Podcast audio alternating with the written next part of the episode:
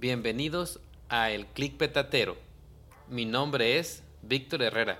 Yo soy fotógrafo y también el anfitrión de este podcast de fotografía y creatividad.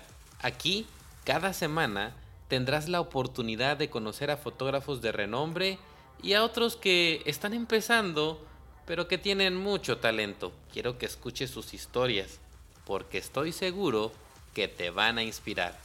Nos compartirán sus experiencias, consejos y conocimiento para ayudarnos a mejorar en nuestra propia fotografía. Hablaremos de todo, desde la fotografía de bodas hasta el fotoperiodismo, del futuro de la fotografía, de la creatividad y uno que otro tema existencial. Te invito a suscribirte al podcast y no perderte ninguno de los episodios. Si te gusta lo que escuchas, te agradecería mucho si calificaras el podcast en tu plataforma de preferencia. También puedes enviarnos tus preguntas y sugerencias a través de nuestro número de WhatsApp más 52, que es el código del país, y el número 961-359-4972. Estoy ansioso de conectar contigo y escuchar tu opinión. Empecemos sin más rodeos el capítulo de hoy.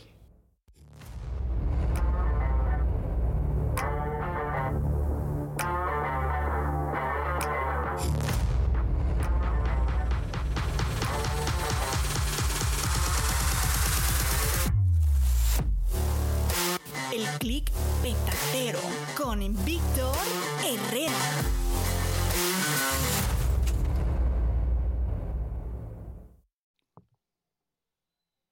Bienvenidos a un nuevo episodio de nuestro podcast. En esta ocasión tenemos el honor de entrevistar a uno de los fotógrafos de bodas más reconocidos a nivel nacional, Oscar Castro. Él tiene una trayectoria impresionante y una lista de premios y reconocimientos que ha dejado una marca imborrable en el mundo de la fotografía de bodas.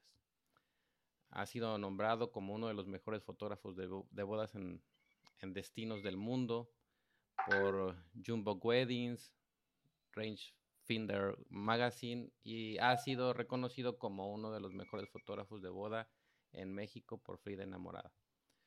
Oscar ha cautivado a la audiencia con su talento y habilidad para capturar momentos emocionantes y su trabajo ha sido publicado en prestigiosas revistas como The New York Times, Elle, Vogue, Cosmopolitan, e, entre otros. Así que para mí especialmente es un gusto poder platicar con Oscar porque también lo considero uno de mis maestros. Ha sido, he ido a, a uno de sus talleres y es un taller que a mí personalmente me cambió mi visión de la fotografía. Y me da mucho gusto poder tenerte aquí en el podcast. Bienvenido, Oscar. Víctor, muchísimas gracias. Gracias por, por el, el espacio y por, por las palabras. Y yo encantado de poder platicar contigo. Y, y, y, y nada, pues aquí estoy abierto. Muchas gracias. Pues este, Oscar, muchos conocemos esta parte que ya platicamos ahorita al inicio, esta intro.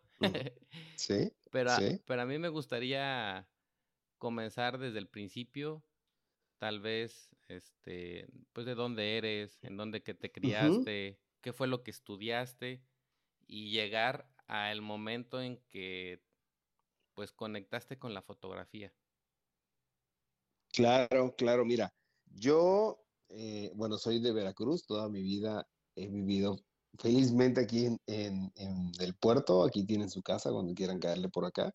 Uh -huh. y, y, estudié ciencias de la comunicación. Entonces, yo desde que empecé a, a, estudiar, en mi cabeza siempre estaba como que trabajar en algo que tuviera que ver con publicidad, con diseño, eh, como, como todo lo que que era crear uh -huh. detrás de una cámara. De una cámara me refiero ya sea fotográfica o ya sea de televisión, o sea, de video, o, o, o, estar sentado detrás de una computadora, pero, pero sí era como, era mi iniciativa esa, eso de crear.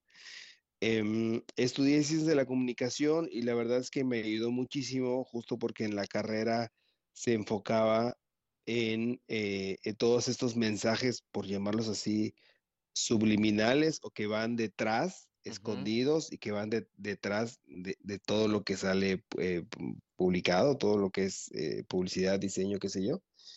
Y em, acabando la carrera, yo empecé a trabajar en diferentes áreas de diseño gráfico, publicidad, impresión.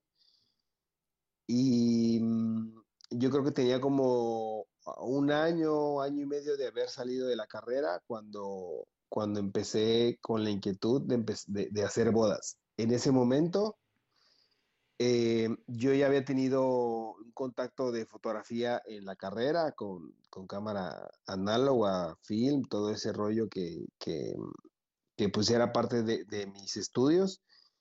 Y esta corriente eh, de fotografía, por llamarla así, eh, nueva, esta fotografía de, bodas nueva, que venía con, su banderita ahí, este, no sé, Citlali Rico, Daniel Aguilar, por ahí empezaba Alfer Juaristi, o sea, toda esa corriente de fotógrafos, toda esa generación, ya llevaban, ya llevaban recorridos a lo mejor unos cinco años por ahí. Entonces fue cuando fue mi primer contacto con esta fotografía de bodas que rompía con, con el estereotipo que teníamos antes, ¿no? De la fotografía como más aburrida, más protocolaria, qué sé yo. Y, y em, en un inicio, la verdad es que em, no me lo tomaba yo tan en serio, porque yo traía como una escuela em, como un poco irreverente. Siempre me llamó la atención intentar hacer eh, en un inicio diseños que tuvieran como un enfoque irreverente, o sea, no tan pastelito, sino como mucho, que, que, me saliera un poco de la caja, ¿no? Eh, a lo mejor yo en ese momento me creía como muy creativo por, por haber estudiado comunicación y es algo que te inculcan, salir de la caja. Entonces recuerdo yo que, que yo, cuando empecé a hacer las primeras sesiones, mi única tarea era intentar hacer lo que no se estaba haciendo.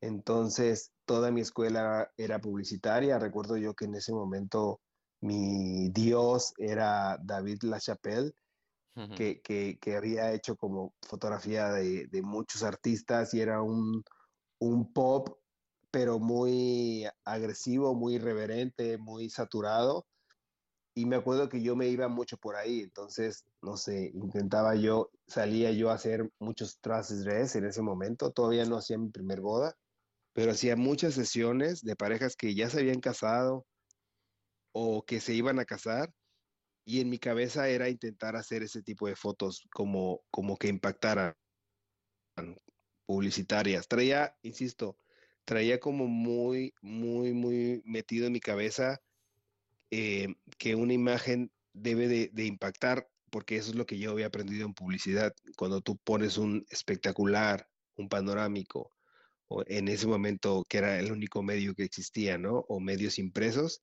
te enseñaban que una foto debía impactar, o sea, no, le dabas vuelta a la hoja y, si esa foto no se te quedaba eh, en la memoria, no funcionaba. Y era lo que yo intentaba cuando empezaba a hacer ese tipo de, sesiones tras dress y así.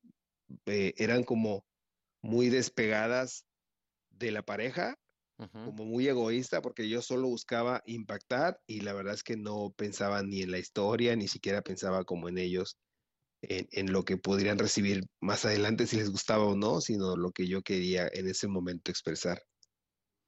Oye, Oscar, ¿y puedes decir que, por ejemplo, la educación que recibiste en, en la carrera, porque ahí me imagino que has de haber llevado uno o dos semestres de fotografía, ¿eso, ¿eso sirvió como base para poder empezar a hacer tus pininos o tuviste que meterle algo a algún otro cursito o simplemente agarraste la cámara y empezaste a jugar con ella? Claro, mira, la verdad es que yo siempre he sido muy bueno, antes de decirte, siempre he sido muy autodidacta, pero porque siempre soy muy, eh, muy intenso, por decirlo así, eh, este, o sea, me, no, me desespero, me explico, yo tengo una idea hoy y, la tengo que hacer ya. y, esa desesperación me, me, impulsa a muchas veces tener que ingeniármelas para hacerlas y no depender de alguien más. Entonces, en ese momento, justo, justo pasó eso. Yo empecé a ver que otros fotógrafos de boda eh, estaban haciendo fotos increíbles y yo no tenía la menor idea de qué cámara, qué lente, eh, en cuanto al equipo, ni siquiera cómo, cómo, cómo meterme yo en el, en el radar de fotógrafos de boda. Eh, en la carrera yo te digo que llegué como dos semestres de fotografía análoga, pero fueron como los primeros semestres, entonces prácticamente sí aprendí todo este tema de exposición, eh, me metía revelado, un poquito de, de, composición, todo eso, pero ya cuando me metí a lo de bodas, que ya estaba ya en lo digital, eh, fue desde cero, meterme a páginas, recuerdo, recuerdo mucho que cuando tuve mi primer cámara, una Rebel eh, 3i, una de esas así cámaras muy básicas que te venden con el kit de Canon, ya sabes. Em, yo veía fotógrafos ya reconocidos y, yo recuerdo que yo no entendía por qué sus fotos estaban tan cristalinas, o sea, por qué había tanta definición, tanto detalle en las fotos. Yo, yo no entendía por qué, de verdad, o sea, buscaba y buscaba y buscaba y yo pensaba que era una cuestión técnica mía, o sea, que no, y, ya luego entendí que obviamente pues era el tema de la cámara, de, lente, que, un lente prime te va a dar mucha más calidad, que, un full frame tienes eh, más megapíxeles, eh, una exposición correcta te va a dar una mejor definición, pero todo eso lo fui aprendiendo em, e, e, en el día a día buscándole. No me metí ningún, a ningún taller o a ningún curso o algo así. Órale. Este, y, eh, obviamente no teníamos este, las redes sociales al, al 100, ¿no? Era más, más internet. Estaba solo Facebook, me acuerdo. Facebook sí estaba, Instagram no, yo Instagram me metí mucho después. Ah, sí, sí. Sí, sí, sí. O sea, son los principios, ¿no? Del, del, de las redes. Sí, así es. Así es, este es cuando estaba. Ajá, dime. Oscar, y en el caso, por ejemplo, de, de este comienzo, ya empiezas a hacer tus sesiones ahí, este, con esta visión publicitaria que tú tenías. Y cómo eh, empiezas tú a hacer que este gusto, esta inquietud se convierta en un negocio.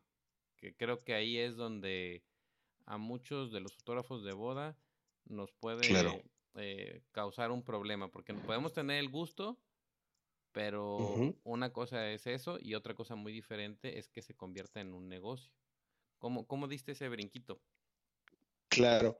Mira, yo al inicio te digo que para mí la fotografía de boda se limitaba solo a las sesiones. O sea, para mí mi máximo era ir a hacer un trash dress al bosque o a la playa o no sé, donde, donde quieras. Para mí esa era mi máxima expresión y, yo era feliz haciendo eso.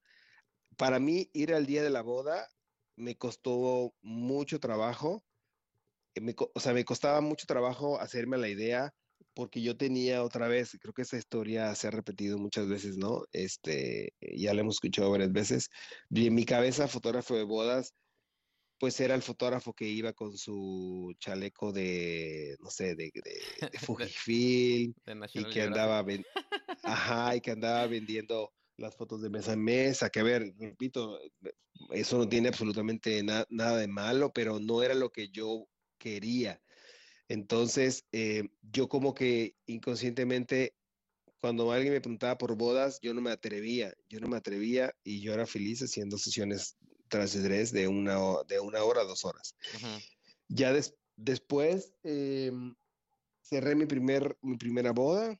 Eh, recuerdo que mi primera boda que cerré, mostré, fue por medio de Facebook y como yo no tenía fotos del día de la boda, había una fotógrafa que yo había encontrado en redes sociales que se llama Jasmine Star, que es de Los Ángeles. Eh, tiene mucho que no, no sé de ella, pero supongo que ha de seguir haciendo bodas. Y era una fotografía muy, muy natural, muy espontánea. Eh, muy, muy americano, ya sabes, muy telefoto y con ese fondo así, ya sabes, este, muy blur. Eh, una fotografía muy femenina, pero lo que me gustaba de ella es que era muy natural, muy, muy espontánea. No la sentías, no la sentías Posada. del todo exacto. Entonces yo empecé a, a, a, a- agendé esa primer boda justo así, mostrando esas fotos y decía, así como estas fotos, así voy a buscar, voy a hacer la boda. Si tú confías en mí, eh, adelante. Y así agendé mi primer boda. Órale. Em, para, para adelantarme un poquito. Eh, e- el primer año tal vez hice seis bodas, más o menos. Obviamente eran otro estilo, estaba yo experimentando, no tenía idea.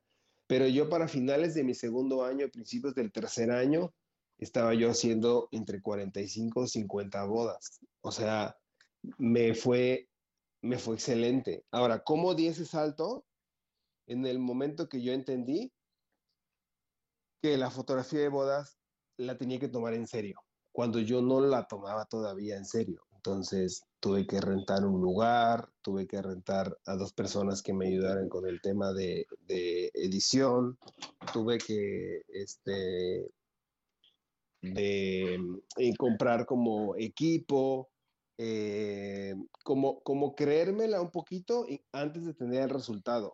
Yo ahí sí aposté un poquito a decir, yo quiero que cuando venga una pareja a, a una entrevista, me vea como que ya soy, sin serlo. ¿Me Ujú. explico? O sea, Sí, sí, sí, sí. invertí, sí invertí un poquito en eso, sobre todo porque en ese tiempo eh, que, que, que todas mis bodas eran aquí en Veracruz, era muy importante eh, el, el, El lugar. el persona a persona, exacto, el persona a persona y que llegaran a un, a un lugar. Eh, siempre me ha gustado el tema de, del diseño eh, de interiores, entonces le invertí mucho. Son cosas que tal vez ahorita no sé si las haría, porque prácticamente yo en bodas, mi, mi oficina es donde esté mi, mi laptop, esa es mi, mi oficina, pero en ese momento sí invertí en un buen lugar, con un, le puse hasta un futbolito, un refrigerador, así como todo, como para que se sintiera eh, muy agradable el, el, el espacio. Eso, insisto, cuando apenas a lo mejor agendaba seis, siete bodas eh, al año. Ujú. A, par- a partir de que hice eso, eh, me empezó a ir mejor y fue cuando a finales del segundo año, principios del tercero, es cuando llegué a tener, te digo, 45, 50, 50 bodas al año, que fue mi momento a lo mejor más saturado, eh, donde, donde en ese momento, siendo súper sincero, mi foto obviamente iba evolucionando, no era una foto que, que yo pudiera resumirte como una foto técnicamente perfecta, ya había cambiado yo de equipo, traía una, una Canon Mark III, pero a nivel, a nivel historia, es decir, a nivel, eh, pues sí, a, nivel documental, no tenía nada, no, ten- no, no tenía nada. Yo iba como documentando lo que se me iba presentando, pero, pero no me metía a un nivel de, de buscar la foto, no sé, de la abuelita, de la mamá, de la familia. O sea, yo iba a buscar como las fotos que sí, que impactaran, ese era mi fuerte. Y lo demás no me importaba.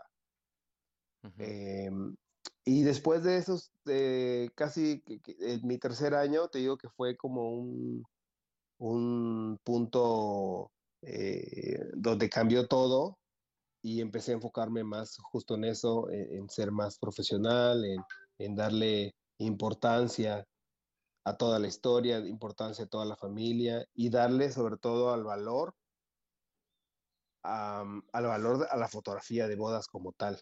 Y ya no era, no se, no se, no se enfocaba tanto en mí egoístamente, sino era más en lo que la, fa- la, la familia y la pareja quería.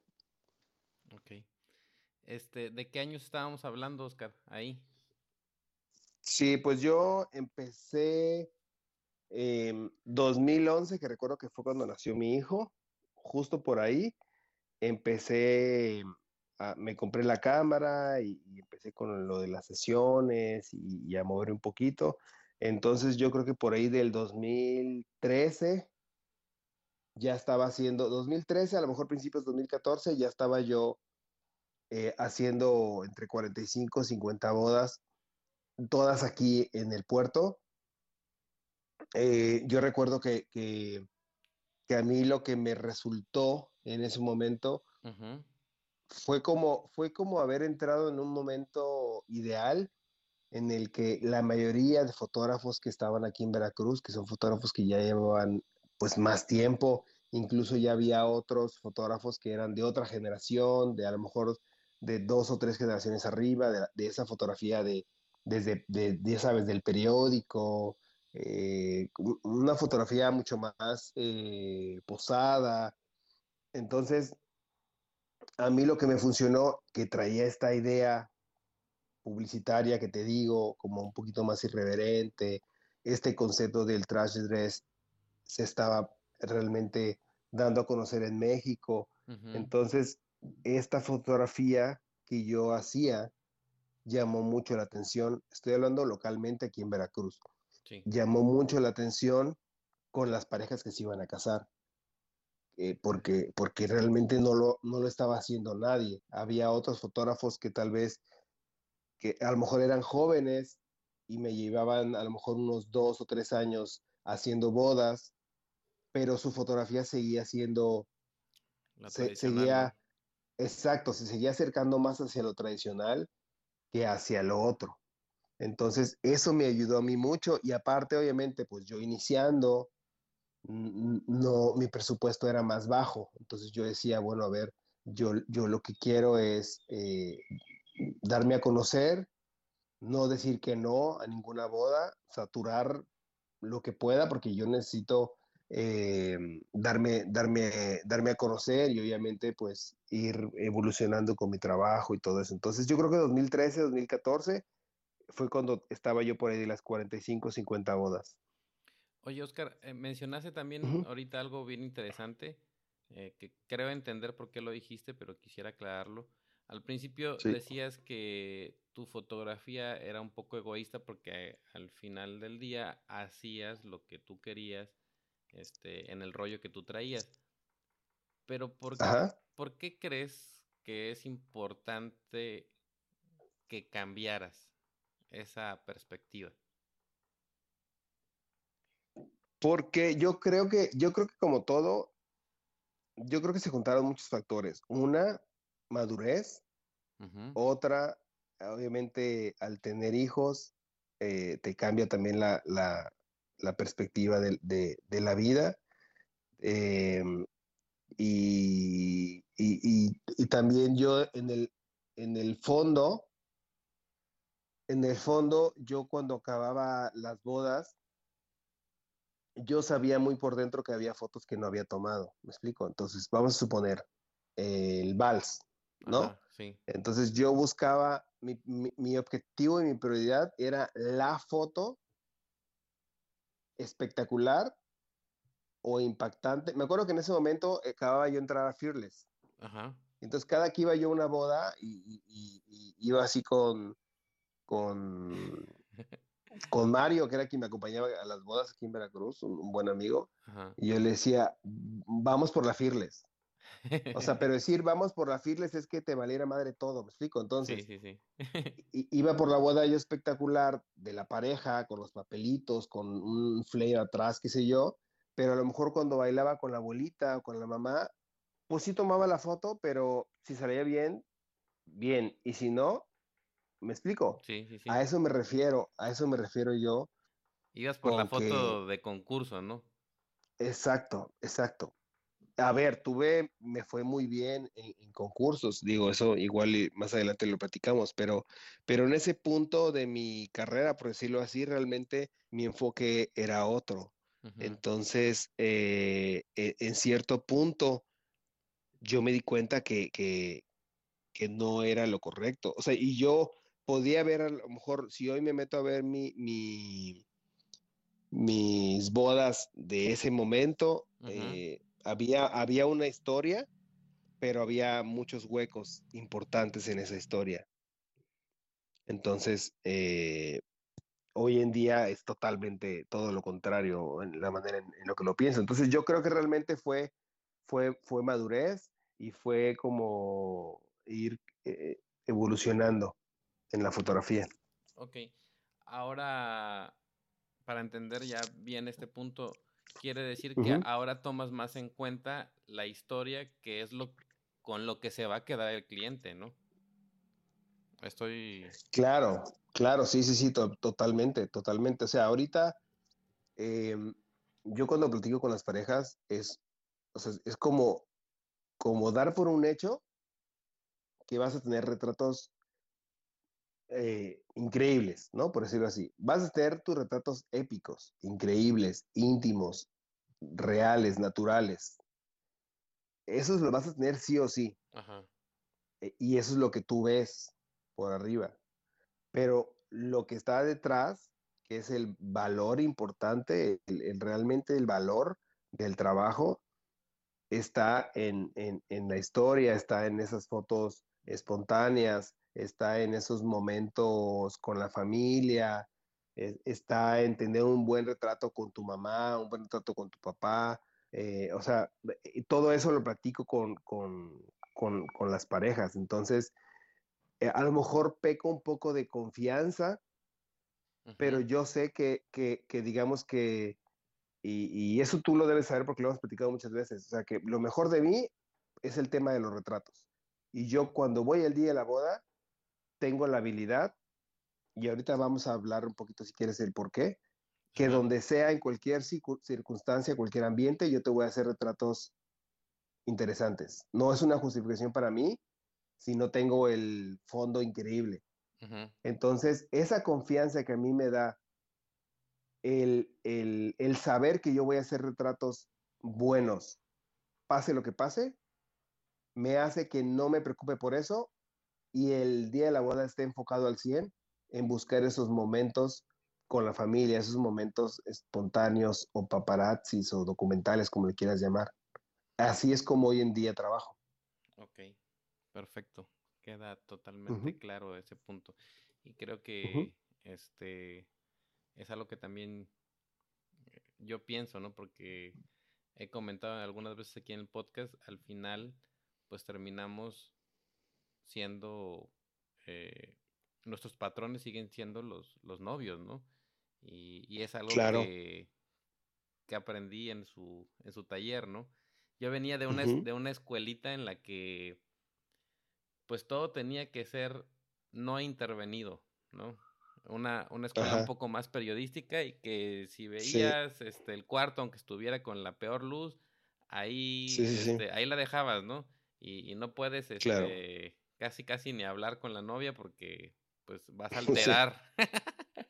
sí, sí, sí, sí, y, las cachetadas guajoloteras que nos, que nos dieron este, tanto tú como, como la guía fue precisamente ver eso, ¿no? Ver, ver que cuán importante es que trabajemos para el cliente y que todos esos momentos estén pues en el mejor lugar, con la mejor luz, este, que el cliente quede contento porque es lo que se va a llevar y pues son tus patrones, son Tú eres un, claro. un esclavo ese día. claro, sobre todo, sobre todo porque, porque tú estás eh, eh, capturando un momento, un día tan especial, desde tu visión y perspectiva, que en teoría es una visión y perspectiva con muchísima más estética que cualquier persona que no se dedique a eso, ¿me explico? Entonces, para mí, eh, el, el, hacer una foto donde yo no pueda controlar la luz, el fondo, la paleta de colores o, o, a lo mejor si, si hay algo botado que pueda yo esconder en la cámara, o sea, para mí sería una justificación el decir, pues es que así está el momento real y yo no lo voy a tocar y que salga una foto que estéticamente no esté bonita o no, no funcione, me explico, porque pues es que si eres profesional, tendrías la habilidad de ver lo que cualquier persona no ve. Sí, y también este, de cierta forma, ahorita, esta parte, fíjate que yo no, la conocía tuya, la parte de, del interés por la publicidad, pero creo que también eh, esta parte estética tuya hasta el día de hoy en tus fotografías eh, tienen que ver mucho con la publicidad. y, lo que acabas de comentar, pues tiene que ver mucho con, con, que todo lo que esté a cuadro venda, que esté bien hecho, que esté pensado. Justo eso, sí, justo eso, justo eso. la principal regla de la publicidad es que menos elementos, eh, bueno, como en la arquitectura, ¿no? Este, menos es más, pero en la publicidad es menos elementos, es más entendible, es más legible, es rápidamente legible. O por ejemplo, en la publicidad siempre te, te, es el espacio negativo en una fotografía, hablando publicitariamente, es tan importante como como el elemento mismo, porque es donde vas a poner ahí tu logotipo, donde vas a poner tu, tu, el texto. Y hoy, de algún modo, ya lo traigo ahí en la cabeza y cada que compongo, el, el, el espacio negativo es tan importante como el objeto en sí. Muy, muy buen punto. Oscar, ¿en qué momento, eh, bueno, no en qué momento, sino, ¿qué piensas tú de eh, los concursos, ¿no? De las asociaciones, este, digo que hay, hay varias, pero ¿en qué te sirvieron a ti y en qué, en qué momento consideras que para un fotógrafo ya no es necesario o si son necesarias o no? Mira, a mí en un inicio me sirvieron mucho de, de motivación. Me sirvieron mucho de salir un poquito de mi zona de confort. Me sirvieron mucho de no estancarme y, pensar que solo era Veracruz, mi mercado. Me sirvieron mucho en, compararme y, tal vez el estar haciendo 50 bodas, a lo mejor en algún momento yo me creía eh, muy buen fotógrafo y obviamente cuando te metes a ese tipo de concursos, pues te das cuenta que no es así, porque obviamente envías fotos y, no ganan, y ves las que ganan y dices, no, pues obviamente ya me di cuenta que, no soy lo que, lo que pensaba. Hay una muy, muy buena frase de, Sergio Fotógrafer que, la escuché cuando iniciaba y hoy en día la, vuelvo a pensar y digo, ¿qué razón? Y dice, em, apenas hoy empiezo a ser el fotógrafo que pensé que era hace 10 años. Y, es totalmente cierto, es totalmente cierto. Entonces, el meterme a, todas esas asociaciones, hablando de lo positivo, me ayudaron mucho a, crecer como fotógrafo, a evolucionar y, te digo, como, como compararte no con los que tienes a un lado aquí en, en, este caso en Veracruz, ¿no? Sino ya estás hablando ya, ya no solo México, ¿no? Porque te, metías a un directorio internacional y veías lo que estaban haciendo en otras partes del mundo. Y hablando de lo, en lo comercial, también me, me ayudó mucho porque empezaron a llegar las primeras bodas destino. Em, eh, te decía hace ratito, esta confianza de hacer buenos retratos donde sea. es, como, es como, como esta, este, esta frasecita, ¿no? Que dicen que el mexicano, que, el mexicano es como si jugara la vida, eh, que si la vida fuera un juego, lo juega en el nivel super experto, ¿no? Y, y, que cuando vas a vivir a otro país, pues es como jugar a la fácil, ¿no? Así, entonces, eh, para mí, Veracruz era así. Te voy a explicar por qué al día de hoy, ah, si, si buscas una buena boda, se casan en una iglesia, solo hay una iglesia en Veracruz que, puede ser como, no quiero decir la más bonita, pero la iglesia que, la más nice, ¿no? Por decirlo así. Exacto, solo hay, solo hay una. Y en ese momento que yo hacía bodas, solo había un venue. O sea, obviamente sí había más venues, pero bodas nice, solo, había, solo era un venue. Imagínate hacer 50 bodas, donde prácticamente 40 bodas eran en el mismo lugar iglesia y venue, Ajá. donde, donde se acostumbraba que las bodas eran a las 6, 7 de la tarde y salías de la iglesia de noche. Em, y de ahí vete al salón. Entonces, em, yo me tuve que, forzar a hacer retratos buenos donde sea, en un pedacito de pared, abajo de un árbol, en, la regadera, si tenía una buena textura la pared, ahí hacía retratos, o sea, como que, como que esa falta de venues espectaculares, de espacios abiertos, eh, de, pues de ir a un lugar diferente cada fin de semana, creativamente te ayuda mucho, aquí era lo mismo. Y, y, aparte mi forma de ser siempre ha sido como muy orgulloso de decir, no voy a hacer lo mismo que el fin de semana pasado. Y eso lo repetí al siguiente. Y, y así me la llevo. Entonces, eso me forzó a enfocarme en temas como la luz, sin importar dónde. Te digo que a lo mejor podía hacerle retrato a la novia increíble en la regadera o en, o en la cochera, o, o, sea, lugares que tú veías y no, no llamaba la atención, pero uh -huh. yo veía un espacio. Eso a mí me ayudó cuando entré a, la, a, a los directorios de, de, fotografía, que empecé a ganar premios. Y la verdad es que era también mi orgullo el estar ganando premios con fotografías en lugares que, que debo tener las fotos, en lugares donde tú veías el retrato muy cool, pero si bajabas la cámara y te dabas tres pasos para atrás, era así como, como el meme este de lo que, lo que todos ven y lo que yo veo, ¿no? No sé si lo ubicas esos sí, memes así. Sí. Ah, ah, bueno, ese es, el, ese es el mejor ejemplo de las fotos que yo hacía en ese momento. Ajá. Entonces, eh, me empezó a ir muy bien en premios, empecé a ganar muchos premios. En, estaba yo en ISPWP. Uh -huh. Y, y, aparte de, de ser, o sea, de, de, de, premios, era un directorio. Entonces empecé a escalar un poquito en el directorio y empecé a salir en la búsqueda, empecé a salir en los primeros 10 fotógrafos, luego los, los primeros 7, 5, hasta que llegó el punto en el que para mí fue así mi, mi, mi orgullo, que yo estaba súper feliz.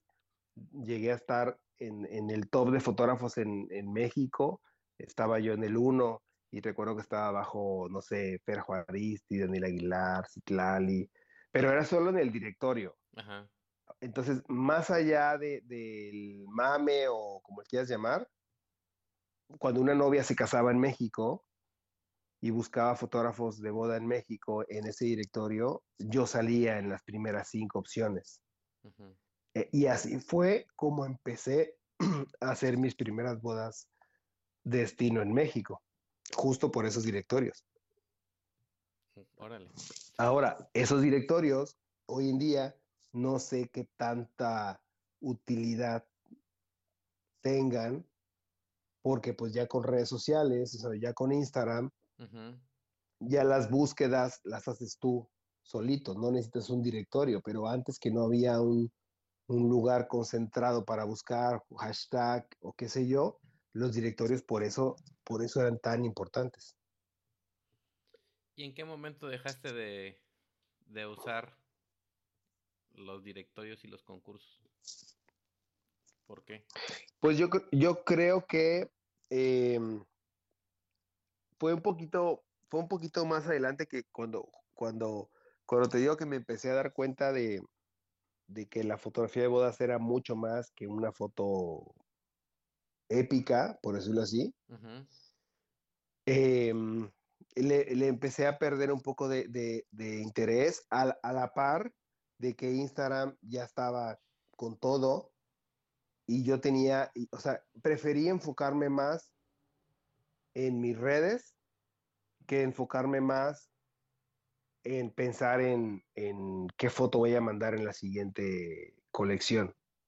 Uh -huh. Yo creo que en ese momento, en ese momento eh, fue cuando yo mm, solito me fui, me fui alejando hasta, hasta que realmente no, ya como que también te voy a decir algo, eh, dentro de todo este tema está la cuestión del ego, la neta. Eh, y, y cuando lo entiendes así, que dices, a ver, vamos a dejarnos de pendejadas, y la neta es que esto tiene mucho que ver con el ego. Ajá. Entonces, también, como te dije hace ratito, también fue madurez de decir, pues no, no necesito reconocimiento de nadie, porque en un inicio cuando, cuando vas empezando y tienes a tus dioses de la foto, pues primero lo que quieres es que, que te, que te vean, ¿no? Hey, aquí estoy. Y ya después es, eh, mira, yo también puedo, ¿no? Y ya después es, mira, ya estoy aquí contigo, o sea, ya no estamos peleando bodas. O sea, estoy hablando otra vez de este tema estúpido de inmadurez y de ego. Y cuando entiendes todo eso, que eso no es importante, que lo importante es que tú vayas haciendo tu camino, que lo importante es no compararte, que lo importante es que tú vas buscando y encontrando a tus parejas que te eligen por algo específico, realmente ya todo lo demás no importa. Entonces ahí fue cuando decidí salirme de, de los directorios. Ok. Es muy interesante y creo que yo también pienso lo mismo. Al principio te sirve mucho porque tú mismo te retas. Este, Exacto. eh, a comparar, pero sí he llegado, fíjate que a la misma conclusión que todo al final del día es ego. Sí, Entonces, sí, sí. A ver, si hoy en día los directorios funcionaran como directorios, yo no tengo ningún problema con, con, con meterme. ¿Me explico? Pero la mayoría de directorios, no quiero decir todos, el tráfico que tienen es de fotógrafos. Entonces, eso ya no sirve. ¿Me explico? exacto, O sea, exacto, lo importante es el tráfico de las novias, de las parejas que se van a casar. sí. Pero si hoy en día hay un directorio que, que funcionara tal cual como directorio, adelante, o sea, se- sería excelente. Totalmente de acuerdo.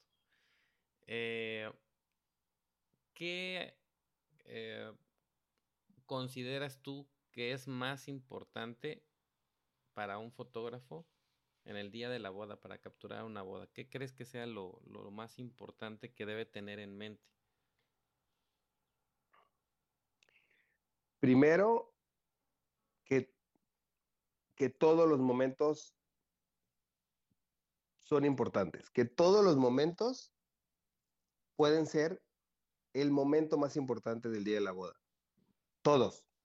Si la cobertura es de 14 horas, no sabes en qué momento puede, puede ser eh, una de las fotos o, o de los momentos más importantes del día de la boda. O sea, entonces, cuando tú entiendes eso, vas al día de la boda con, con como, como Matrix, ¿no? Como Neo, que cuando, cuando ya Neo empezó a ver el código, Ajá, es así, y en los workshops siempre pongo el videíto de, de un oso, ¿no? ¿no? No me acuerdo si lo puse cuando estuvimos ahí en Cancún, pero un videíto de, de un oso, ¿no? Que, que, que pueden estar delante de ti mil momentos increíbles, pero si tú estás en tu mente enfocado en buscar otra cosa, no lo vas a ver, no lo vas a documentar. Entonces, para mí el principal eh, consejo o punto que, que, que debe de tener un fotógrafo es, es que tu expectativa de la boda son las 14 horas,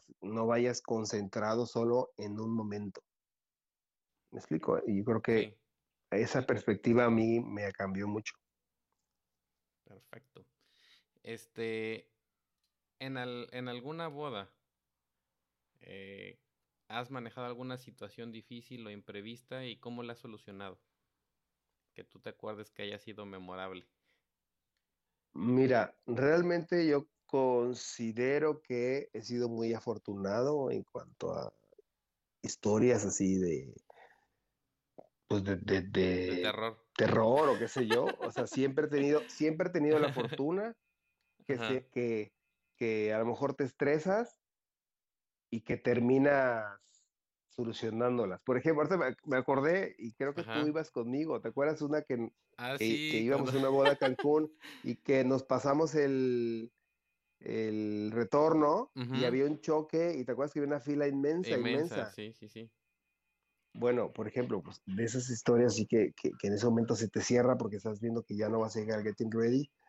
Pero bueno, terminas llegando y, y la pareja súper linda y, y- entiende y, llegas, ¿no? O sea, no sé, cos- cosas así que me han sucedido que en su momento me estreso mucho, pero que terminas solucionando o terminas est- estando ahí.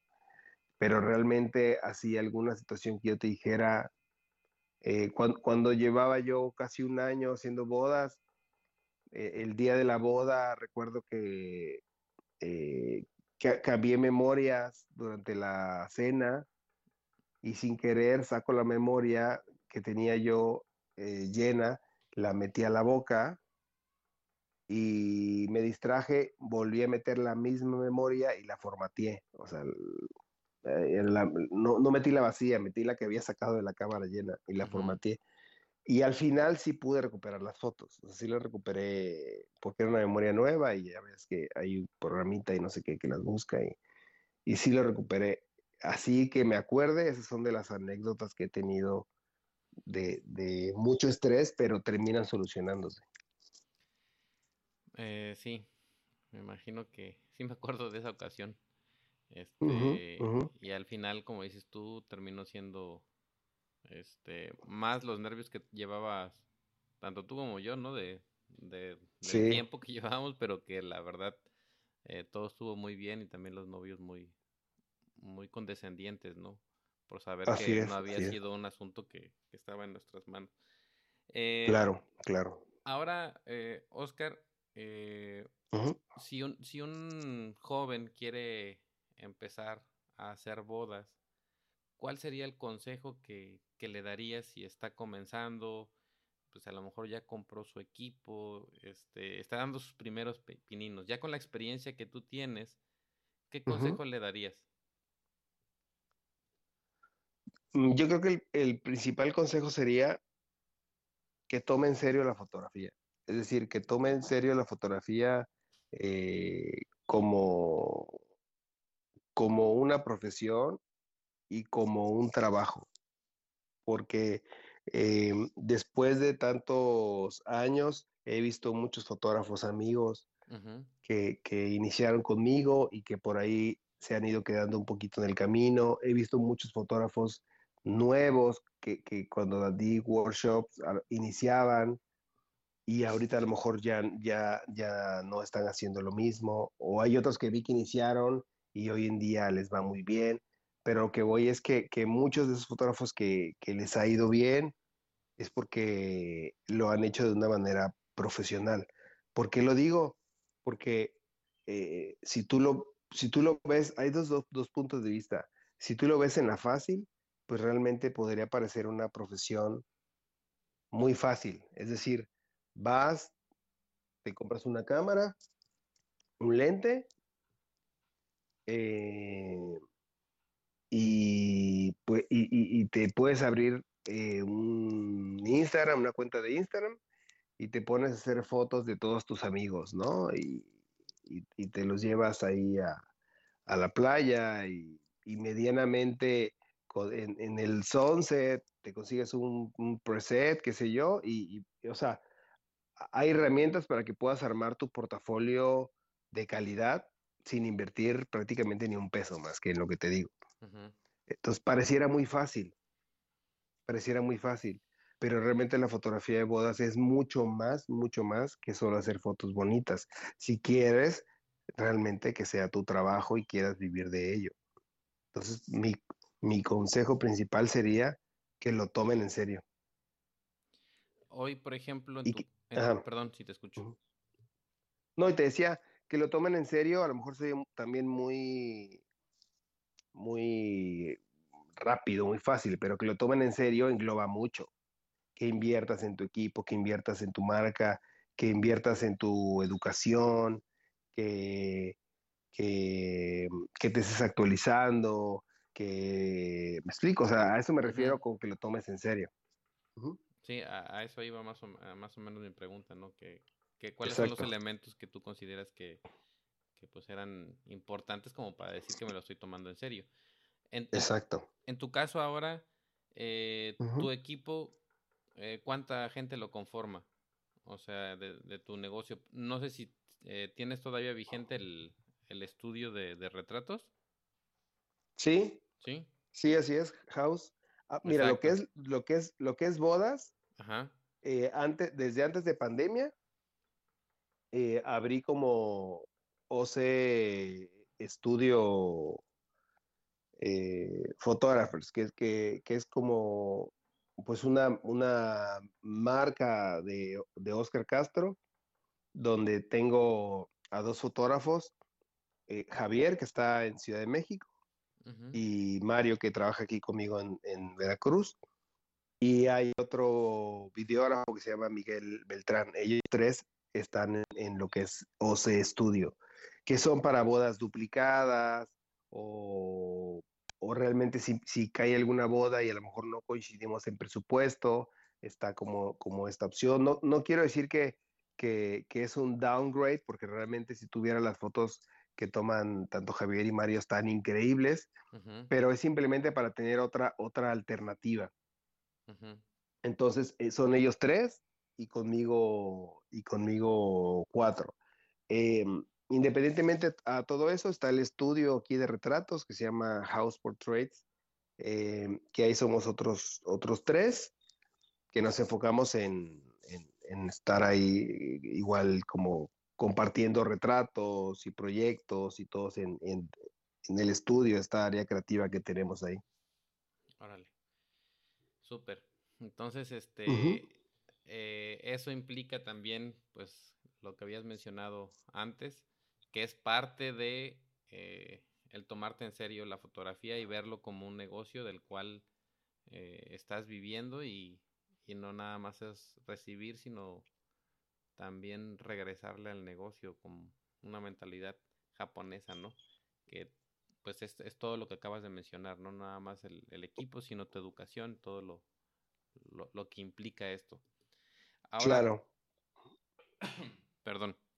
Ahora, en, el caso, por ejemplo, de, este salto, ya después de, de todo esto, de haberte salido de ahí del, de esas asociaciones, de crecer eh, como fotógrafo, de que se volviera más perfecta tu fotografía.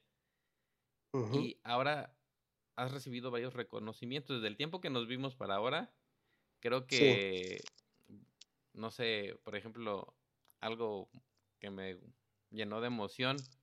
Yo brinqué, ¿no? Yo brinqué de emoción cuando vi que publicaste que algunas fotos tuyas habían eh, aparecido en, el New York Times, ¿no? Creo que... Ah, gracias. Este... Eh, te consideramos parte de la familia porque, digo, has, sido un, buen maestro. Gracias. Y Gracias. este, pues para mí eso es un logro así grandotote, ¿no? Mejor que haber ganado el primer lugar en Fearless o en, la ISP, no sé qué. Pero, sí, sí, eh, sí. ¿cómo le haces, Oscar? Eh, porque muy bien dijiste hace rato, en el camino ves fotógrafos que comienzan, se van, otros de muchos años, ¿no? que ya, tenían un negocio bien establecido, que habían ganado mm, este, primeros lugares y todo, y ¡pum! desaparecen.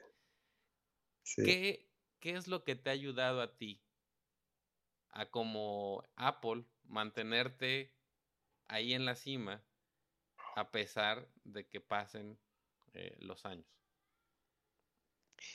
Pues mira, a lo mejor va a sonar así al, al, al cliché. Ajá. Pero lo, primero para mí sí sería el tema familiar. Es decir, eh, el, entender que yo amo hacer lo que hago, o sea, el, hacer bodas, el tener la oportunidad de viajar, hacer alguna boda fuera, lo que sea, pero amo más estar en casa, en familia, pues nada más aquí viendo los niños pelearse o, ponerme a ver la tele. O sea, amo más eso. Entonces, para que yo pueda hacer lo que realmente amo, que es estar aquí en la casa disfrutando, pues necesito haber generado dinero, ¿no? O sea, necesito haber ido, haber hecho las bodas o, tener mi agenda, eh, no quiero decir llena, pero tener mi, agenda eh, con las bodas que yo quiero. Eso me da la tranquilidad para poder estar aquí en la casa enfocado en lo que, en lo que quiero. Entonces, partiendo de ahí, he intentado enfocarme em, en ir poco a poco creciendo y ponerme como, como metas un poquito, un poquito más, más, más altas. Y que cada boda y que cada boda a la que voy en mi mente es, es eh, pues es como, como si fuera mi primera boda, es decir, voy súper nervioso, voy, voy ansioso y, voy con esa emoción, ya no de buscar la foto fearless, sino de buscar, sino de buscar toda la boda épica, ¿me explico? De, tener toda una boda épica, donde, donde me emociona que al final cuando yo le entregue esa boda a la pareja, eh, pues más allá del agradecimiento, pues que yo sepa que, les gustó y que yo sepa que hay fotos increíbles para ellos y que fotos con los papás, y fotos con la familia y qué sé yo. O sea, para mí ahorita eso es como mi prioridad, que, que, que, que las parejas queden 100% felices con, con lo que yo estoy haciendo. Ahora, después ya viene el tema, decías de lo de New York Times o cualquier otra boda por ahí. Son, son, son, bodas, tú no sabes en, en, qué momento te va a llegar una boda que pueda ser publicada en tal lugar o que pueda ser una boda que pueda ser el, eh, el antes y el después en tu portafolio, o sea, no, no, lo sabes, no hay garantía. Siempre le hemos dicho, hay bodas que en el papel pintan para hacer unos bodones y a lo mejor eh, algo no funcionó y, terminan por no ser estas bodas que en tu cabeza tenías. Entonces, eh, a mí lo que me ha ayudado es que voy cero expectativas, doy lo mejor que puedo dar y si cae alguna boda que dices, es que esta es la boda, ya no das el 100%, das el 200%. ¿Por qué? Porque estuviste, por decirlo así, sin que se me interprete, sí. estuviste practicando, es como, como en el fútbol, ¿no? O sea, obviamente eh, eh, las probabilidades en un, en un penal, eh, pues dicen que, son, es de, es de, suerte, ¿no? Pero no es lo mismo que hayas tirado tú 100 penales en una máxima competición y que cuando llegas a la final del mundo tiras e, ese penal, los nervios están ahí, las dudas están ahí, los miedos están ahí, pero esos 100 penales que te aventaste antes te van a dar muchas más probabilidades de hacer bien las cosas. Claro. Y yo lo veo igual, yo lo veo igual en las bodas. El día que me toca una boda que yo sé que la pueden publicar en tal lugar, ese día voy a dar el 200% y, y, y lo voy a hacer mejor porque ya estuve dando el 100 en las bodas anteriores. la, la, suerte es estar capacitado en el momento adecuado, ¿no? O sea... Exacto. Porque como el ejemplo del futbolista, si no has practicado y practicado, pues nunca va a llegar. Exacto. Sí, sí, sí, sí, tal cual. Ahora, en, en este proceso que dices de, del, cliente, de que este, buscas el que tenga una boda épica, eh, ¿qué consejos puedes dar a, a, las personas que se nos están escuchando y que se dedican a bodas para lograr eh, la satisfacción total del cliente? Mira, hay muchos, hay muchos puntos, pero creo que el más importante es saber escuchar y ser muy receptivo de lo que la pareja quiera. Que eso, también ese era un punto muy importante que iba a decir hace ratito y olvidé. También es, es, es lo que te decía de los penales, ¿no? Que cuando ya has tirado 100 penales y qué sé yo, Em, he tenido la oportunidad de hacer muchas bodas de diferentes estilos en cuanto a presupuesto, estilo de pareja, dificultades en ambiente de luz. He tenido la oportunidad de hacer una boda un fin de semana super mega fancy en Nueva York y el siguiente fin una boda súper íntima en medio del bosque, por ejemplo. Entonces, eh, el que tengas esa experiencia, ¿sí? De tantas bodas, de tantas bodas que haces, esa experiencia no la puedes comprar en ningún workshop, ni la puedes aprender que alguien te la diga. Esa experiencia de pararte hoy en día, el día de la boda, y, y, sentirte confiado, no ser prepotente, sentirte confiado, que no hay nadie más en esa boda que sepa más que tú, en cuanto a que, no, no que sepa más que tú, más, más que los otros, en que puedas tener el control o controlar cualquier situación. ¿Me explico? Que puedas leer, que puedas saber leer a las parejas, que puedas intuir situaciones que, que, no han pasado y que, y que intuyes que van a pasar. Sí, sí, sí. Entonces, cuando llega ese momento, que esas cosas te las tiene que dar la experiencia a través de los años, yo ya puedo leer a las parejas y sé qué es lo que quieren del día de la boda. Entonces, cuando yo sé qué es lo que quieren el día de la boda, me voy a enfocar de manera especial en hacer o buscar las fotos que ellos quieren. Y al final, pues van a ser obviamente felices. A que, a que si yo voy y hago fotos genéricas y, todas las parejas son iguales y me vale si tu pareja no eres romántica, yo te voy a poner a darte besos delante de la gente o, o todo lo contrario, ¿no? Si eres una pareja muy reservada, me vale y te voy a, me voy a poner a hacer fotos divertidas. O me vale si a lo mejor tu vestido es un vestido carísimo, te voy a sentar en el suelo porque te voy a hacer una foto porque ya vi que ahí hay una buena foto. O sea, ese tipo de cosas, o, o, o, o después de 20, 30 minutos haciendo fotos y veo a la pareja cansada, me vale y yo les voy a pedir 15 minutos más porque quiero mi foto que ya vi por allá. O sea, ese tipo de cosas te las da la experiencia y vas leyendo. Entonces te vuelves, el resumen, yo creo que te vuelves más servicial y no, tiene, no tienen absolutamente nada de malo, al contrario, te vuelves más servicial en la manera en la que trabajas. Y al final, eso va a hacer que las parejas terminen agradecidas contigo de, corazón, no de un gracias por tu trabajo. Yo creo que no sé, me atrevería a decir, yo, yo quisiera decir que el 100%, pero vamos a ponerle un 97% de las parejas hoy en día con las que yo tengo la oportunidad de trabajar, terminan agradecidas de corazón conmigo. Me explico, y, y, y, lo sientes, lo sientes en las palabras o lo sientes cuando te despides, eh, porque vieron que di todo lo que podía dar el día de la boda. Fui súper servicial, fui súper empático, estuve atento a lo que querían. Entonces, al final, cuando reciban las fotos, que es lo que cierra el círculo o, el ciclo con esa pareja, deberían de quedar felices.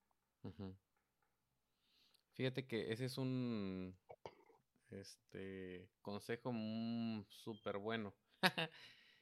me, encantó. Este, no, no nada más la parte de, de, de que obviamente con el paso del tiempo vas entendiendo pues los momentos importantes y te vas adelantando a ellos que suceden en cada boda, sino también este lo que la pareja quiere. Y eso creo que sí, ahí le diste el clavo a algo que, que verdaderamente puede ayudar a que nuevamente nos, nos concentremos en, en, ellos, que son los más importantes, y no en nosotros, para que quede ese buen sabor de boca, qué es lo que van a hablar después de ti.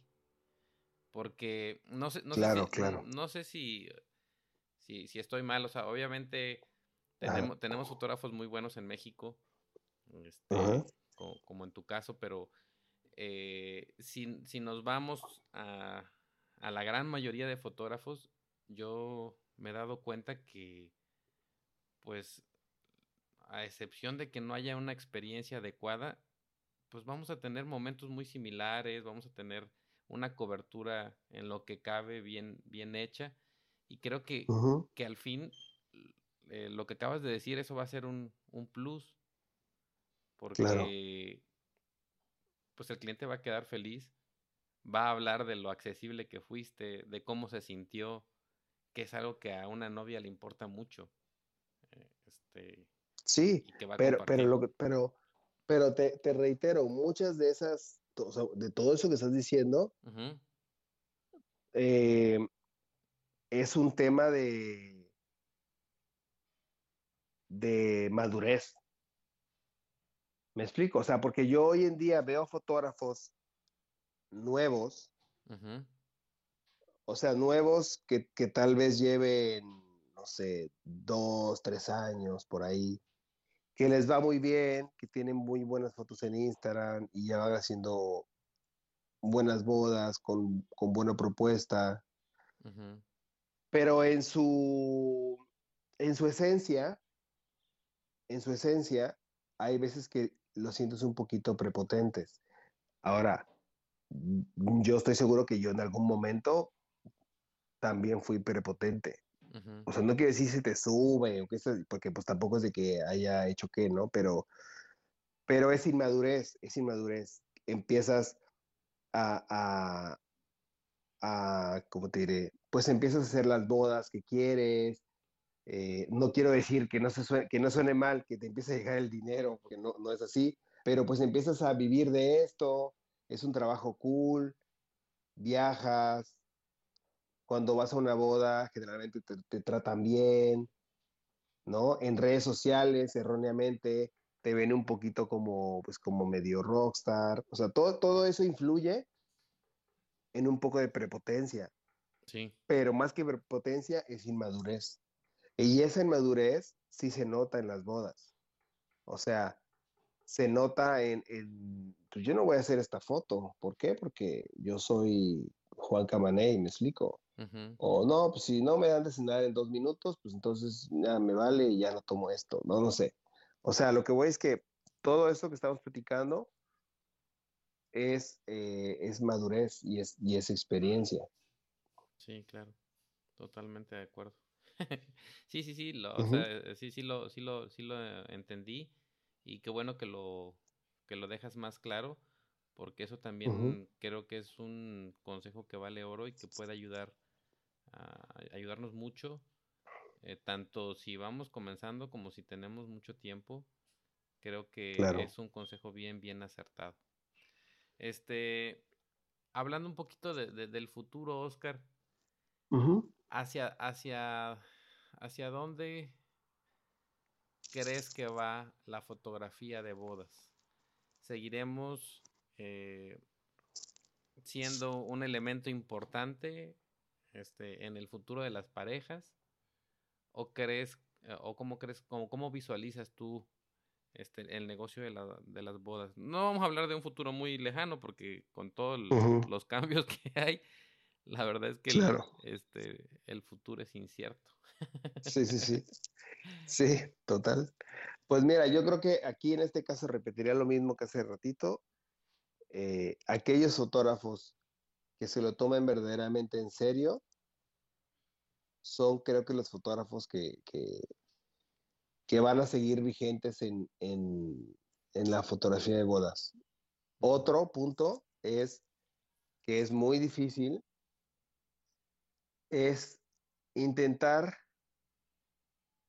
fíjate, te iba a decir intentar no seguir tendencias, pero es que realmente no es, no es un tema de seguir tendencias, es, es intentar encontrar tu propia voz e ir, e ir evolucionando con las tendencias, que es muy diferente. Es muy diferente. Y, y, por ejemplo, eh, ahorita en octubre eh, voy a, es- va a ser el único workshop que, que, que vamos a dar en, en Ciudad de México.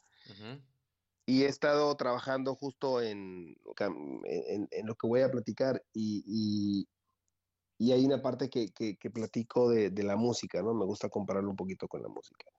Y es como, por ejemplo, Radiohead, uh -huh. ¿no? Tú puedes escuchar el primer disco de Radiohead o vamos a ponerle, no sé, eh, Creep, ¿no? O High and Dry, o sea, de, de esas canciones del 94, 93, no sé. Uh -huh. Y escuchas el último disco de los 2000, pues obviamente como que no, no hay nada, o sea, como que dices, ¿cómo, ¿cómo es posible? Pero realmente, si lo escuchas, ahí está Radiohead. Uh -huh. Esa es la esencia. ¿Me explico? Uh -huh. Es, ajá. Y si piensas en cualquier músico vigente, es lo mismo. O sea, es, es, es evolución. Y como fotógrafos, yo tal cual así lo veo. Pero no quiere decir que vayamos siendo camaleones y que nos vayamos subiendo a cada tendencia nueva, que, te subas a la ola, porque realmente vas cambiando y, no te vas acomodando nunca en ningún mercado y no vas teniendo tu propia voz. Entonces yo creo que aquellos fotógrafos que sepan encontrar su propia voz, su propia propuesta y que sepan ir evolucionándola en base a cómo se va moviendo, son aquellos fotógrafos que van a seguir vigentes. Bodas, siempre va a haber bodas. Siempre va a haber bodas. Pequeñas, grandes. Uh -huh. eh, hablando así como otra vez de, de, lo que me preguntabas a futuro. Uh -huh. O sea, siempre va a haber bodas.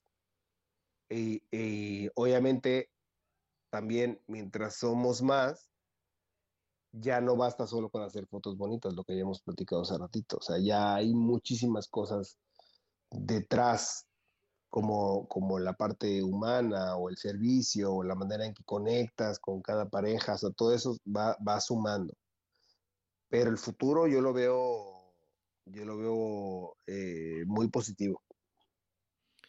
Ok, este, fíjate que yo, yo pienso que definitivamente es, es, es importante. Creo que en el momento en el que llegué a tu taller, eh, tuvimos eh, dentro de la plática, me hiciste ver eh, este punto, que es lo que sucedió con los colorcitos, ¿te acuerdas? Aquellos colorcitos ajá, un poquito más ajá. cálidos y que te decía yo, pero sí, es sí, que, sí.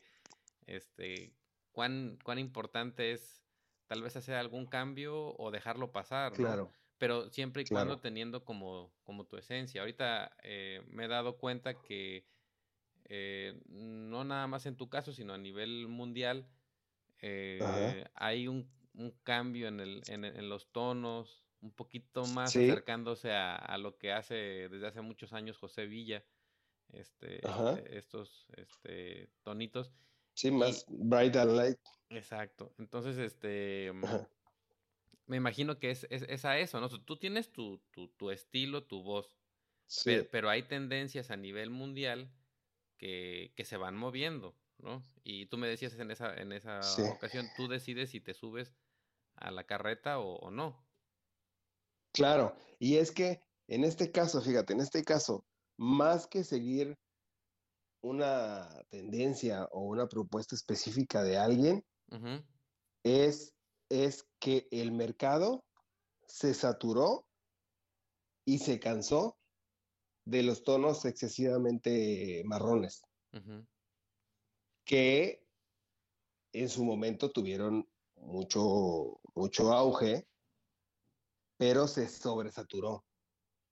Entonces, muchos lo que optamos fue por dar un paso a un costado y alejarnos un poco de lo que hoy en día representan esos tonos marrones. A ver, no quiero decir que esté mal, ni en cada quien, ¿no? Pero yo creo que es más por ahí. En, mi caso, fue una decisión de, de, hacer un cambio pensando en mis próximos 10 años como fotógrafo. Así lo vi. Porque tanto trabajo que a mí me costó, tantos años que a mí me costó eh, poder tener mi propia voz, mi propio estilo un estilo que yo podría eh, decir eh, vaya, no quiero decir único, pero, pero un estilo que venía desde dentro de, de mi propuesta. Me costó mucho trabajo tomar la decisión de evolucionar, pero es una decisión tomada pensando de aquí a mis próximos 10 años, viendo que este tipo de fotografía se había estado desgastando. Y posiblemente en 6 años, 5 años, estos colores que estamos ahorita que, eh, platicando, pues a lo mejor se van a volver a desgastar. Es, es, es lo mismo que, que, te platicaba de Radiohead. Piensa en, no sé, en Coldplay también, ¿qué tiene que ver Yellow de Coldplay de los noventas a Viva la Vida o qué sé yo? O sea, eh, no tiene nada que ver, me explico, pero en esencia ahí están. Y es saber eh, e, evolucionar sin perder tu propia esencia. Para mí esa es la clave. Sí, definitivamente. Y, también creo que eh, tiene que ver mucho también con este lado eh, publicitario tuyo que tienes, porque si vemos también a, nivel mundial en las tendencias este, de moda y todo, eh, también constantemente están evolucionando, ¿no? Y, y al, al final, si vemos el feed de Oscar, pues vas a ver que es la misma voz, o sea, son, e, es, e, es, él, como, como en el caso de, la música, es Radiohead, pero, pero pues en, en, en, un, en una década diferente o en años diferentes, ¿no? Pero sigue siendo él. Entonces, este... Así es. E, ese es un punto interesante. Oscar, eh, ¿con qué te quedas de, de esta plática?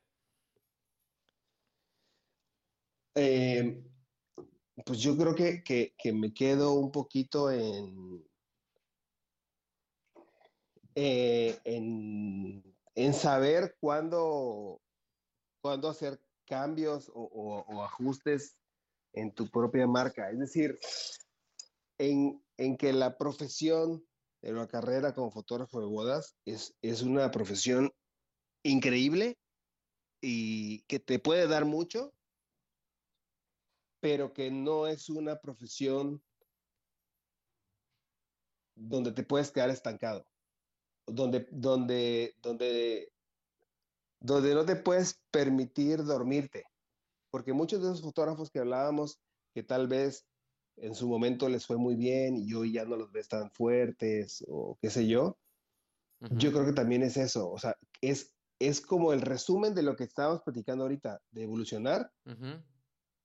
O sea, porque puede que tú digas, ya, tengo esta boda, eh, mi agenda está llena, esta es mi propuesta, son mis colores y, aquí soy. Pero si te duermes, en dos años, en tres años, estás tan orgulloso y ciego de lo que estás haciendo que no estás viendo lo que viene detrás. Y si no sabes leer esos pequeños cambios que te inviten y que te impulsen a evolucionar, te vas quedando. ¿Me explico? Entonces, ahorita que platicábamos todo eso, creo que para mí ese, ese sería como el, como el resumen, saber leer el ambiente para evolucionar. Sí, sí, sí, sí, totalmente. Lo, entiendo porque lo viví y, este, y creo que por eso pienso que el taller de ustedes fue un, un antes y un después para mí. ¿no? O sea, me hicieron ver algunas, cosas, algunas cosas que, que eran este, totalmente opuestas a lo que me habían enseñado y saber que no tienes nunca la verdad absoluta, sino que tienes que ir construyéndola poco a poco. Este, y, y tan importante es el, el estar ah, vigente, eh, preparándote, actualizándote para poder seguir estando en el mercado. Y creo que, que eso eso es algo que, les agradezco bastante en, el taller que dieron.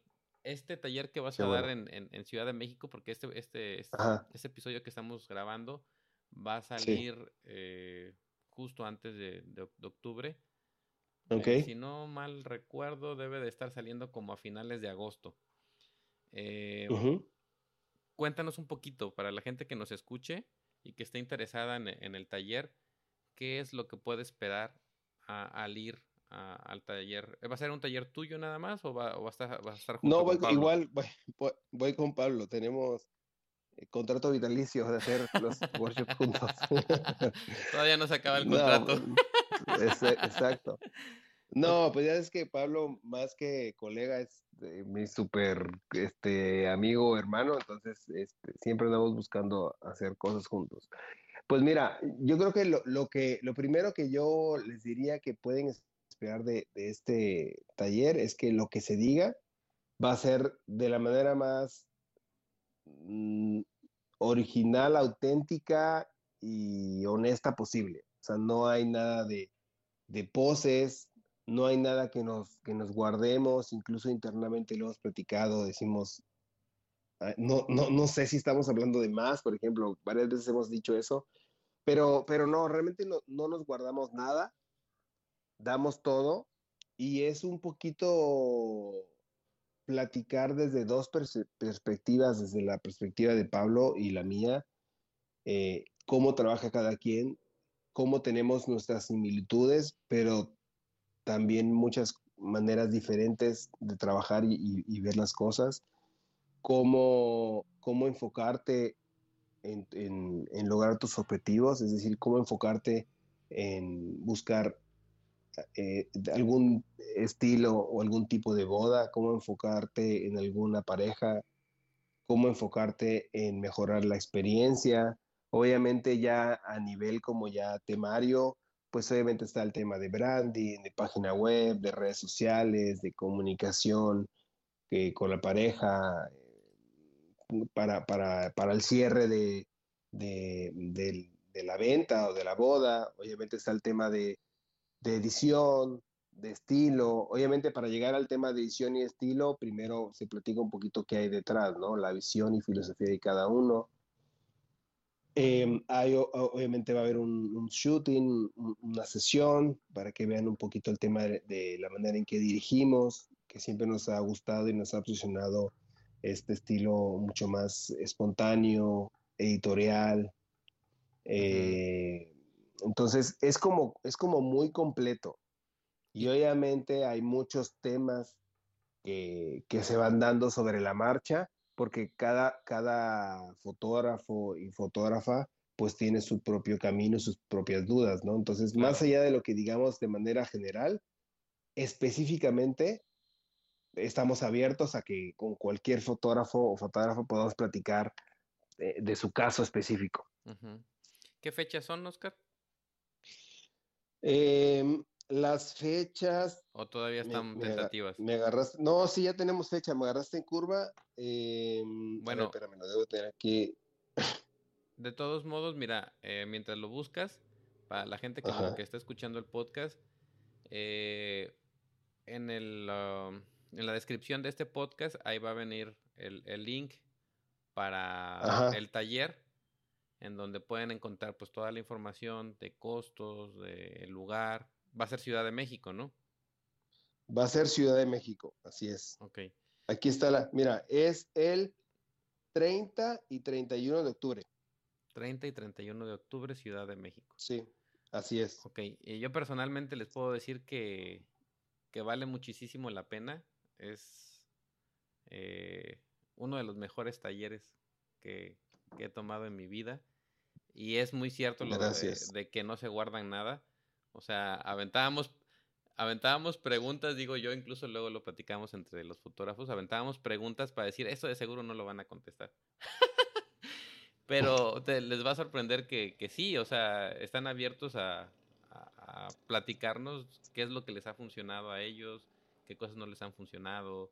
Este, me acuerdo algo también que a mí se me hizo muy interesante en la cuestión de la edición, ¿no? Incluso más, más o menos eh, cómo, cómo, le hacen, cuáles son los parámetros, o sea, es sorprendente. Y sobre todo la, la, esta parte que a mí me, me, cambió, que es la parte de, de, la atención al cliente, que todo va eh, eh, y todo debe de girar alrededor de, de dejar satisfecho al cliente 100%. Pues Oscar, eh, muchas gracias por tu tiempo, por habernos eh, compartido de tu conocimiento. Creo que va a ser bien, bien interesante para la gente que nos escucha. Y les comento que pueden encontrar a, a Oscar en redes sociales como Oscar Castro Foto, en inglés, P-H-O-T-O. y, su página en internet es igual, Oscar eh, Castro Foto. Entonces ahí pueden eh, estar en contacto con él, síganlo, vean el trabajo que, que, ha hecho, que es bien interesante. Y muchas, muchas gracias por, por tu tiempo, Oscar, y a la gente que nos está escuchando. Esto. Gracias, gracias a ti. Sí, Oscar, perdón. No, nada, nada más agradecerte por, por el espacio y igual un saludo para todos, un abrazo. Muchas gracias. Esto fue el Click Petatero. Este podcast es patrocinado por Fujifilm de México y fujiclick.com. Con Fujiclick, captura el mundo como nunca antes.